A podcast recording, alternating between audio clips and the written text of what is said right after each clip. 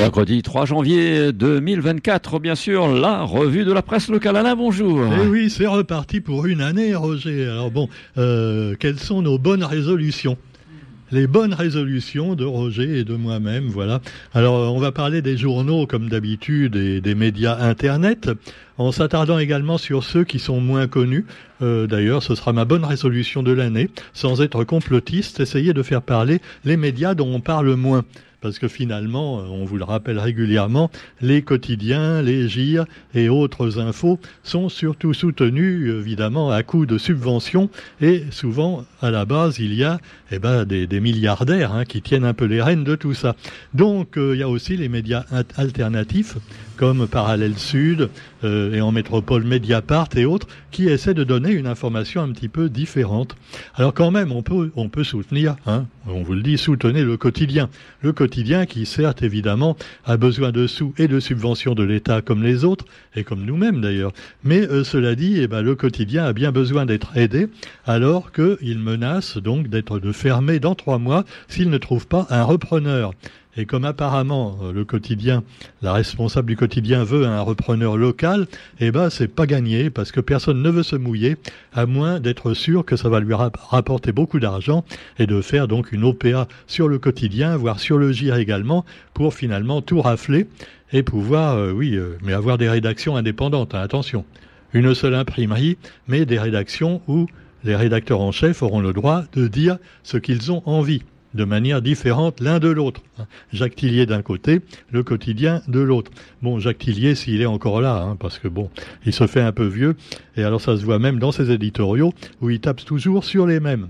Tel n'est pas notre cas à Radio Sud Plus, mais c'est normal, parce que nous, moi je suis pas journaliste, hein, pas du tout, je ne suis qu'un citoyen lambda, et donc je vous raconte un petit peu ce qui se passe d'après les journaux, plus ou moins officiels, mais je ne cherche pas à donner un avis tranché, il faut douter dans la vie. D'ailleurs, ça fait des années qu'on aurait dû le faire douter face à tout ce que nous a dit le gouvernement, entre autres. Mais ne revenons pas sur des choses qui fâchent. Ah bah tiens, si, pourquoi pas. Non, parce que j'ai des gens à qui ça plaît, tu vois. Bande de complotistes. Bon, alors le quotidien, par exemple. On va commencer de manière un peu allez, un petit peu distrayante, hein, avec la rubrique cinéma. Et on revient sur le top 5 de 2023 des films. Alors par exemple, on voit qu'on nous a raconté pas mal de, bêtises, tu vois, sur le, classement des films. Euh, bon, moi, j'ai, euh, je suis pas vraiment partisan du dernier Astérix. Hein. C'est vrai qu'il a l'air un petit peu nul, mais euh, on nous a dit, parmi les critiques de, tous les grands journaux de métropole, voire de la Réunion, oui, le dernier Astérix, il est nul, ouais, ça n'a rien à voir avec les anciens. Euh, ah bah maintenant si, on s'aperçoit quand même, il est arrivé quatrième au top 5 des films vus en France. Oui, oui, Astérix chez les Chinois, là euh, l'Empire du Levant. Alors apparemment, la pâte a levé, et euh, voilà, euh, bah, c'est quand même pas mal. Hein. On nous avait dit qu'il marchait pas ce film. Hein. Alors premier, Babylone. un film magistral, cruel et flamboyant, voilà, qui nous raconte l'histoire d'Indiens exploités par les par les Américains, euh, voilà, pour exploiter le. Euh, non, je confonds avec un autre, pardon. Oh là là, ça y est, le grattisme précoce. Alors, c'est un grand spectacle et un divertissement iconoclaste, comme en filmait d'ailleurs Federico Fellini, un éblouissant cirque rococo aux images luxuriantes. Bon, alors vu comme ça, ça donne pas trop envie, mais il paraît que c'est très bien. Babylone à découvrir. Oui, je me suis trompé avec un autre, avec euh, De Caprio, vous savez là, quand ils exploitent du pétrole sur les terres indiennes. Là, bon. Alors, mais je le vois pas au top 50 celui-là. Et c'est dommage. De même que c'est dommage de ne pas voir Son of Freedom. Bah parce qu'il est passé à la Réunion, mais on n'en a pas parlé du tout dans les journaux. Ah bah oui, bah oui, oui, c'est sûr. Hein, euh, dans les journaux, tout au moins euh, honnête. Hein. enfin honnête. Excusez-moi, je suis un peu enroué. Hein. Non, je ne l'ai pas fait exprès, je le jure. Alors, cela dit, euh, voilà, euh, ça me rappelle un petit peu euh, ce que nous disait également Jean-Michel Jacques Marafistin, qui vient de faire le deuxième tome de son livre qui fâche, là, complotiste. Ouais. Et alors que les journaux locaux n'en ont pas parlé, les librairies locales ne veulent pas du bouquin, ou alors dans un coin très loin, tu vois, exposé au cafard et au caria. Sinon, non, on va pas mettre ça en devanture quand même, en vitrine, faut pas déconner. Et alors, finalement, il y a des journalistes qui étaient d'accord pour faire un article sur le livre, mais finalement, bah, c'est les rédacteurs en chef qui ont dit non, non, non, c'est un complotiste, on le prend pas. Et eh ben, Sound of Freedom, c'est pareil, un film complotiste, ah, qui raconte l'histoire vraie d'ailleurs, en partie vraie, euh, tirée d'une histoire vraie, vraie donc, euh, d'enfants exploités et emmenés en Amérique du Nord, euh, depuis l'Amérique du Sud, achetés à leurs parents pour servir d'esclaves sexuels, voire pour leur prélever les organes. Et alors, il y a déjà eu des films sur la traite des enfants, mais celui-là, apparemment, a été jugé complotiste par tous les producteurs de cinéma, y compris Netflix et autres, qui ne l'ont pas pris. Et malgré tout, il a fait un, triomphe en Amérique et aussi en France, en métropole. Mais à La Réunion, tiens, tiens, il n'est pas dans le top 5. Ah bah oui, c'est sûr, on en a très peu parlé. Hein, voilà. Cela dit, vous avez également, évidemment, en deuxième position du top 5 des films à La Réunion, Barbie. Bah ouais, alors c'est un film féministe, hein, puisqu'on vous le dit. Ouais, non, c'est un peu nunuche, mais c'est féministe, donc euh, on le prend en deuxième. Oppenheimer, qui est quand même troisième, et ça c'est bien. Eh oui, l'histoire de la bombe atomique. mais enfin, ça aussi. Oh, mais ne parlons pas de choses dramatiques. Allez, il faut un petit peu égayer les situations, tout ça. Hein. Ah ouais. Non, mais c'est sûr que bon. Alors, quoi qu'il en soit, euh, vous avez aussi d'autres films, Le règne animal, Dream Scenario, qui sont des bons films et qui ont eu un succès quand même, il faut bien le dire, mérité. Sans oublier Les Trois Mousquetaires, hein, quand même. Pour une fois qu'ils font un film français, euh, euh, voilà, un petit peu qui bouge. Ah bah c'est pas tous les jours qu'il y en a. Alors nous avons aussi eh bien les derniers films sortis. Alors là c'est un film d'horreur américain, Night Swim, épouvante horreur, voilà qui nous raconte dans le cinéma horrifique la hantise qui peut toucher également les éléments familiers. Alors les, incontournables maisons peuplées de fantômes, mais également ben, des choses plus originales comme là, avec ces bains de minuit qui finissent très mal. Ah ouais, euh, filmé évidemment de, de nuit. Hein.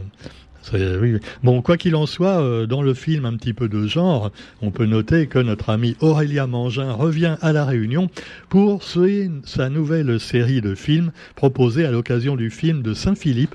C'est au mois de février et je l'ai déjà invité à venir nous en parler à Radio Sud Plus, des films qui changent un petit peu de ce qu'on nous passe habituellement dans les salles, et c'est très bien. Alors là, on va pas lui faire un Blackfest cette année, hein.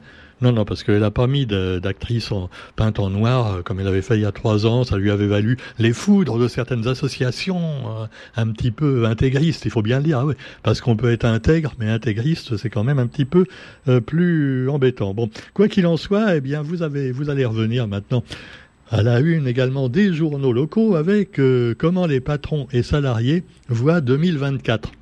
Les entreprises devront rester vigilantes face évidemment ah bah l'inflation, voilà l'inflation dont on vous parle beaucoup, la vie chère, et puis l'environnement qu'il faut préserver. Bref, le chômage aussi et la situation géopolitique, puisque tout va mal dans le monde, vous le savez. Donc vous me direz que tous les ans c'est un peu pareil. Hein.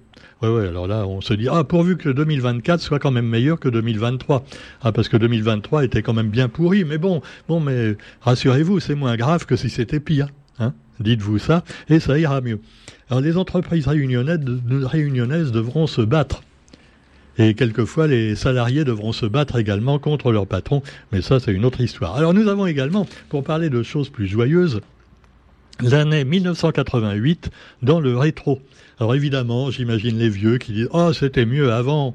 Oh, bah ouais, ouais, en 88. Euh, non, c'était pas tellement mieux, mais enfin bon, il y avait quand même des choses également dramatiques qui se passaient. Hein.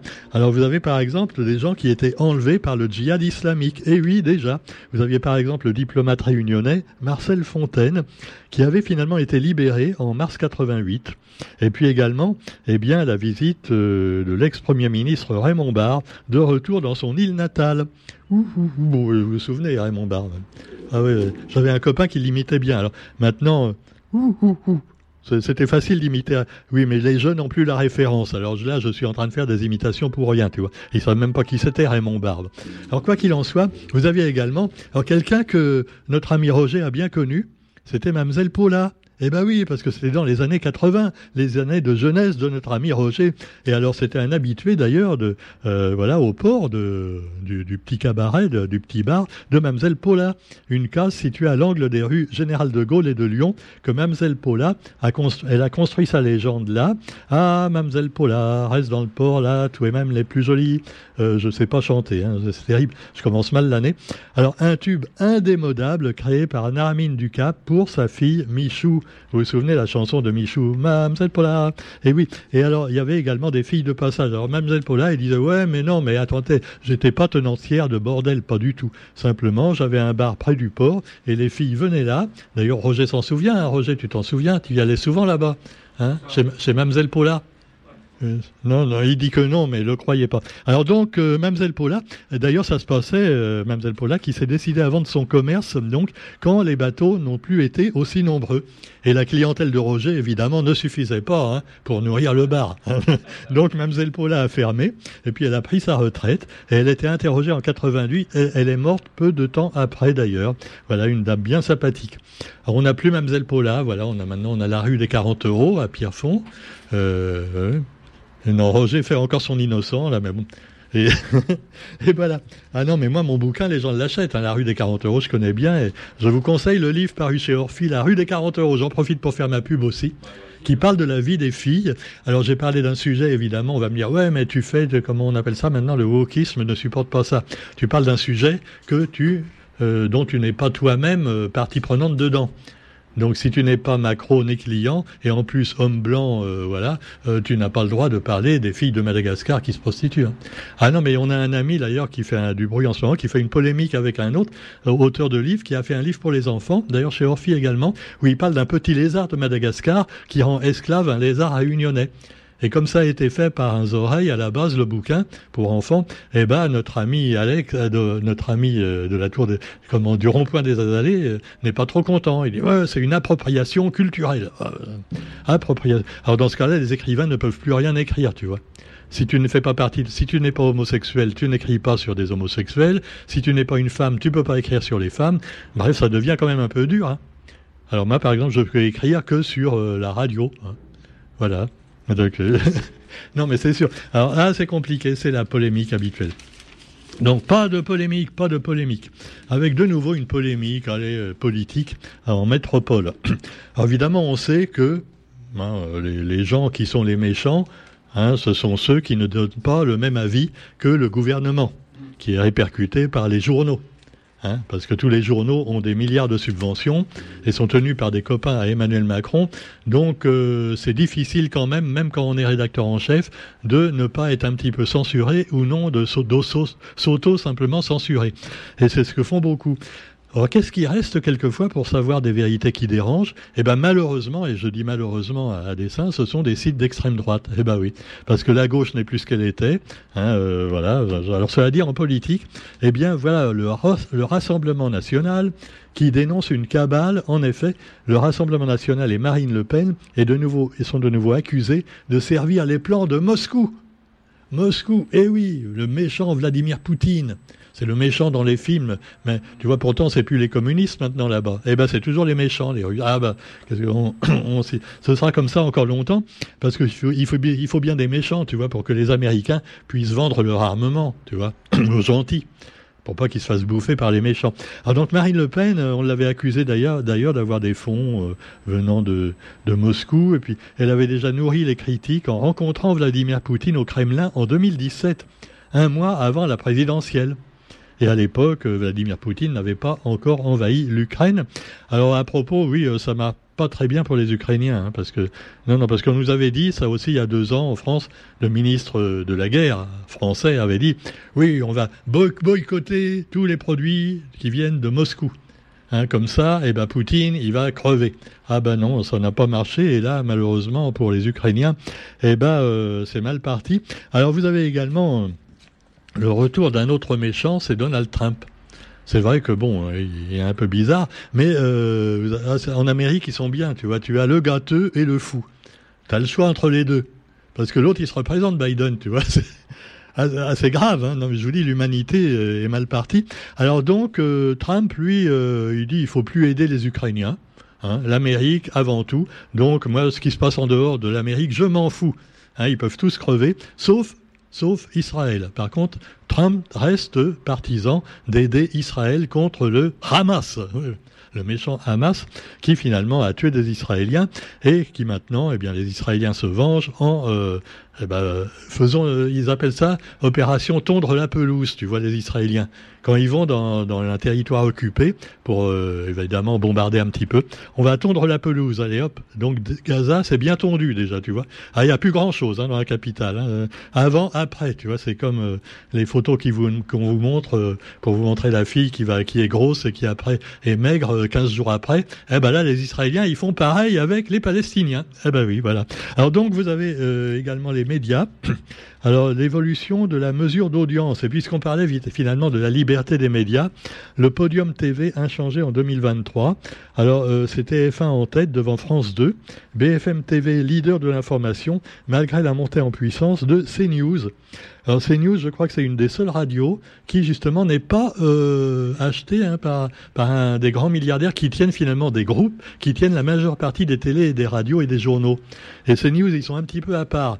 Bon, c'est également un gros Richard qui tient CNews certainement, mais c'est pas le même, tu vois. Alors les, les, gens s'aperçoivent que finalement il y a peut-être un petit peu plus de liberté euh, de donner la parole à des gens qui ne l'ont pas sur CNews que sur TF1 par exemple. Ah bah depuis le Covid, on a quand même appris des choses. Hein. Bah. Alors cela dit, je ne vais pas en parler plus longtemps de ces sujets qui fâchent, car on tient aussi à garder nos subventions à Radio Sud Plus. Ah ben on ne sait jamais ce qui peut arriver. Hein. Euh, bon, quoi qu'il en soit, eh bien, on reparlera également de, tous ces conflits, mais on vous souhaite quand même une bonne année. Et puis, on se retrouve, quant à nous, demain pour la revue de la presse sur Radio Sud Plus. Et puis, n'oubliez pas d'écouter les rediffusions, les rediffusions également de toutes nos émissions sur radiosudplus.re. On ne le répétera jamais assez. Allez, salut, à bientôt.